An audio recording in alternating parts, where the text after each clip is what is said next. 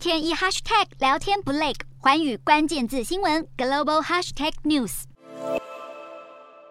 虽然美国通膨出现了缓和迹象，但投资人也了解到联准会将会继续激进升息来充分抑制物价，并且随着美债殖利率在十一号盘中低点反弹，科技股也回吐了早前涨幅。纳指、标普和费半等三大指数黯然收黑，在迪士尼的奋力撑盘下，道琼微幅收红。美股四大指数多半下跌，道琼指数小涨二十七点一六点，收三万三千三百三十六点六七点；纳斯达克下跌七十四点八九点，收一万两千七百七十九点九一点；标普五百下挫二点九七点，收四千两百零七点二七点；费半指数下跌十点零一点，收两千九百七十八点七零点。欧洲股市方面，在美国通膨数据低于预期后，投资者也评估了货币政策预期，并消化了大量企业收益。欧洲三大股市也是涨跌互见，英国股市下挫四十一点二零点，收七千四百六十五点九一点；德国股市下跌六点四二点，收一万三千六百九十四点五一点；法国股市上涨二十一点二三点，收六千五百四十四点六七点。以上就是今天的欧美股动态。